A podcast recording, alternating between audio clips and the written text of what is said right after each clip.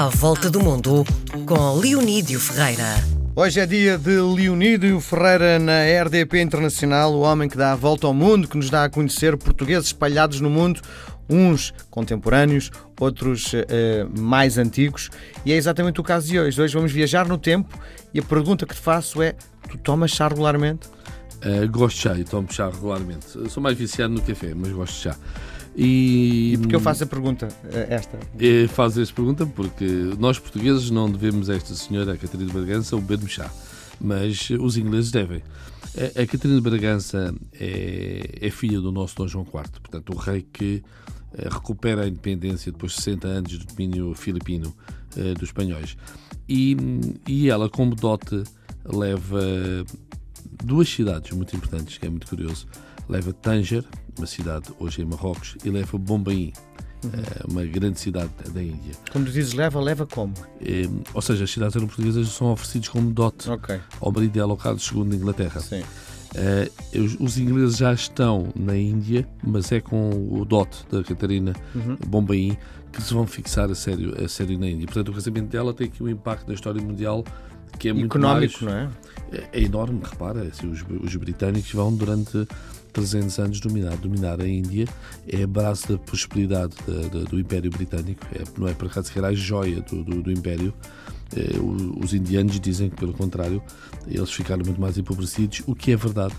É, só à margem, é, há uns estudos muito curiosos sobre a riqueza das nações ao longo da história e tu reparas que hum, nesta altura, portanto no século XVII, a Índia e a China tinham cada um terço da riqueza mundial e o resto estava espalhado pelo mundo, ou seja, em termos absolutos, até porque eles têm muita população, hum, a Índia e a China são os países mais ricos do mundo.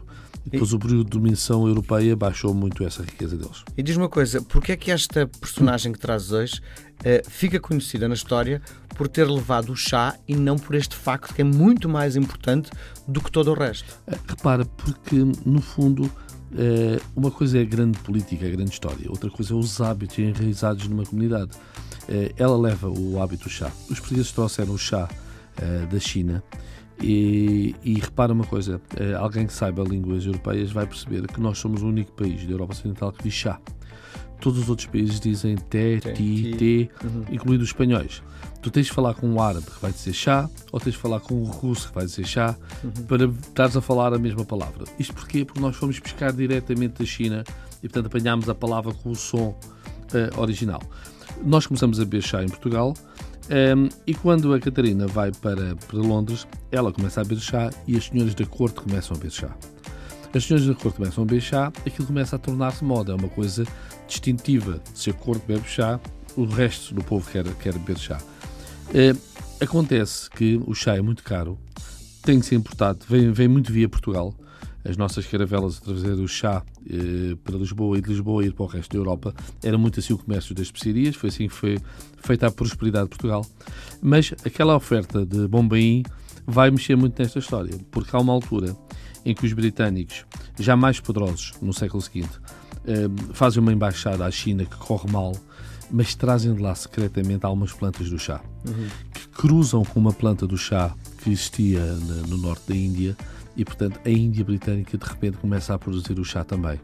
E, portanto, aquele hábito de elite luxuoso da Catarina que a sociedade britânica estava a, a querer, de repente torna-se muito mais acessível em, em termos económicos. Uhum. Uh, e estamos a falar daquele período próspero do Império Britânico. Começa a ser produzido também em Portugal, não é? Nós temos uma, eh, penso que é a única plantação de, de chá na Europa, é? no, no, nos Açores. Sim. Um, ehm, uh, eh, creio que há, um, há, uns tempos ali que havia até um estudo genético da população de, de São Miguel em que aparecia ali uns pozinhos de, de ADN chinês, o que significa deve ter sido trazido alguma família chinesa uhum. para ajudar no início à, à plantação um, ehm, do, do, chá. Portugal tem muitas coisas curiosas que nos distinguem da Europa. Diz-me uma coisa, esta Catarina de Bragança, qual a ligação a Bragança? É, é a dinastia de Bragança, é, pronto, eles são senhores feudais. É, a dinastia de Bragança, se não me engano, é, nasce de Dom Nuno Alves Pereira e de, de descendentes de, de, Dom João I. Uhum. São muito fortes uh, senhores feudais, com muitas possessões, incluindo a Casa de, de Bragança, uh, e depois são eles que, quando há uh, aquela revolta contra os Filipes, são eles que podem reivindicar um, ser, ser os descendentes uh, do, dos reis de Portugal. Uhum. Portugal também é um país curioso nesse nível. Uh, nunca fomos buscar reis emprestados ao estrangeiro, uh, tirando os três Filipes, que eram legítimos, porque eram descendentes de Dom Manuel. Todos os reis portugueses nasceram em Portugal e cresceram, e cresceram em Portugal. não é tão habitual assim. Como é que tu te cruzas com a história da Catarina de Bragança? Pá, a Catarina de Bragança aparece muito referida em tudo o que é relações luso-britânicas. Um, há duas figuras, porque são mulheres, que marcam muito a nossa relação com os britânicos, que é antiquíssima. Filipa de Lencastre, que é uma princesa britânica que vem casar com o nosso Dom João I, que é uma mulher cultíssima, um, tão culta uh, que Camões chamou aos seus filhos em inquilita geração e o próprio Fernando Pessoa tem um poema sobre eles, porque estamos a falar de, uma, de uns filhos que estamos a falar de o infante Dom Henrique das Descobertas, o Dom Duarte que é rei e que escreve, uh, Isabel Borgonha que é uma filha que vai ser depois um, duquesa uh, na França e que tem uma cultura imensa, Dom Pedro foi regente do trono, o célebre infante santo, portanto esta inglesa traz uma cultura imensa para Portugal e, e, e cria filhos portugueses com, com, com grande. Estás a falar de Leonor de Lencastre, não é? Filipe de Lencastre. Filipe de Lencastre. Filipe de Lencastre.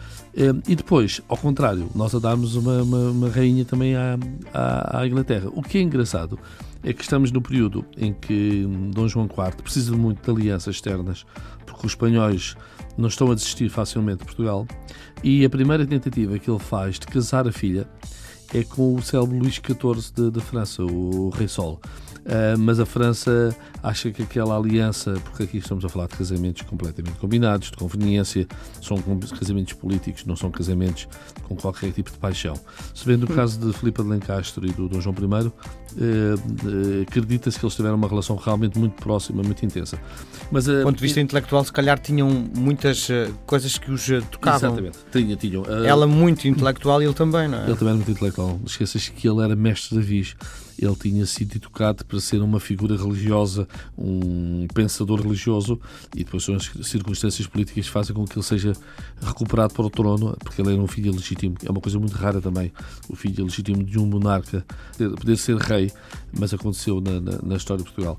Estava a dizer, um, a Catarina de Bragança um, acabou depois por não ter filhos, uh, portanto não deixou descendência em Inglaterra, voltou para Portugal quando o marido, quando o marido morreu e já, já bastante velhinha, até chegou a ser regente do, do, do, do reino quando o irmão dela, Dom Pedro, uh, governava. Portanto, é uma mulher importante. Um, o bairro Nova York, Queens, uh, também se chama Queens uh, por causa dela, é o bairro da rainha, e é esta rainha. Um, e é uma figura que um, talvez seja, juntamente com o Infante Henrique, as figuras portuguesas mais conhecidas em Inglaterra. Muito bem, nós voltamos a conversar na próxima semana. Próxima. Um abraço, até para a semana.